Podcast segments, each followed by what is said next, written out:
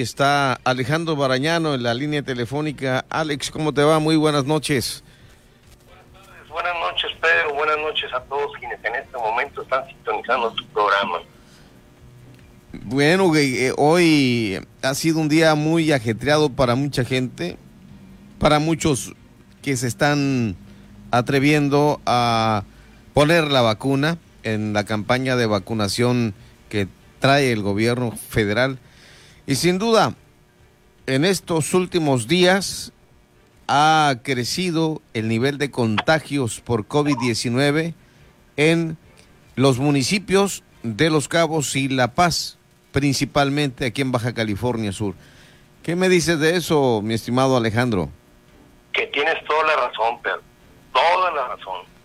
Fíjate que a pesar de los reiterativos llamados que han estado haciendo en el sentido de evitar tumultos y aglomeraciones, eh, esto para que no se disparen los contagios de COVID-19, tal parece que en los pasados muy recientes cierres de campaña político-electorales, los shows musicales que brindaron fue el gancho perfecto para atraer simpatizantes sin sospechar que dos semanas después estaba pasando lo que está sucediendo. Y lo digo porque esos cierres de campaña de los cuales hablo representó para Baja California Sur el riesgo de una nueva ola o repunte de casos de COVID-19. En particular, como bien lo dices tú, aquí en la ciudad capital y en el municipio austral de Los Cabos. Por lo que es importante, Pedro, ya no relajar las medidas sanitarias ni hacer tampoco de lado el uso de los cubrebocas, caretas, el lavado de manos, ni acudir a lugares concentrados o muy cerrados.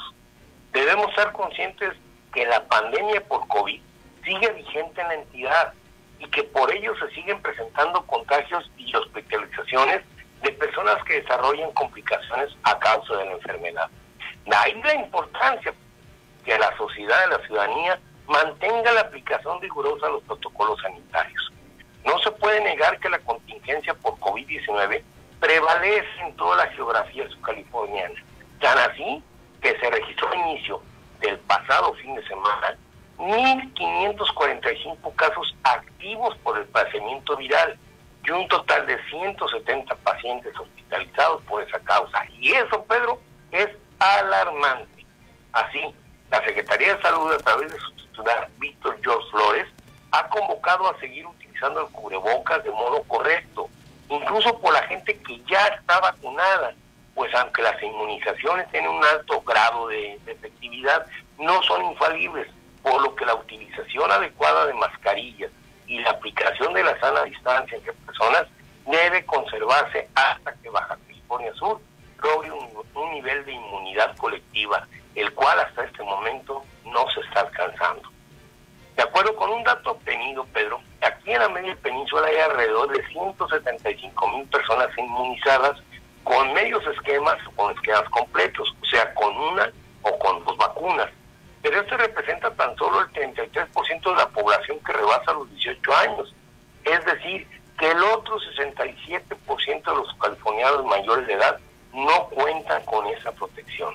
La situación que vivimos es sumamente seria. Por ejemplo, en el municipio de Los Cabos los casos por COVID ya han disparado hasta en un 210% en las últimas tres semanas. Eso cuando el 25 de mayo se tenían registrado 237 casos y el día de antier se anotaban 737 casos activos. De acuerdo a la página de coronavirus BCS, la zona sur del estado ha tenido un crecimiento acelerado del número de contagios, pues desde el 25 de mayo pasado se registró y creció a 433 infectados. Por otro lado, termino, en el último registro de la página oficial del gobierno del estado, se señala que al 12 de junio recién pasado se tenían los 737 casos que te acabo de comentar, que fueron 115 personas infectadas en tan solo cuatro días. Dime entonces, pero si no hay que extremar la situación. Yo me atrevo a decir, y me debe quedar claro, que en este momento de la pandemia, la mejor previsión es la prudencia. Pedro, no hay de otra.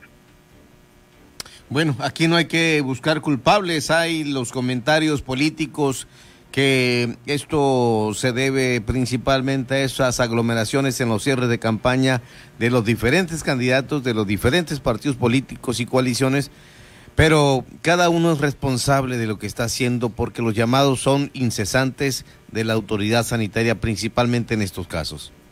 Es correcto, pero tienes toda la razón, coincido totalmente con tu apreciación. Te dejo un saludo cordial, mi estimado Alejandro Barañano. Gracias por este esfuerzo, el análisis que haces para hoy aquí en Heraldo Radio La Paz.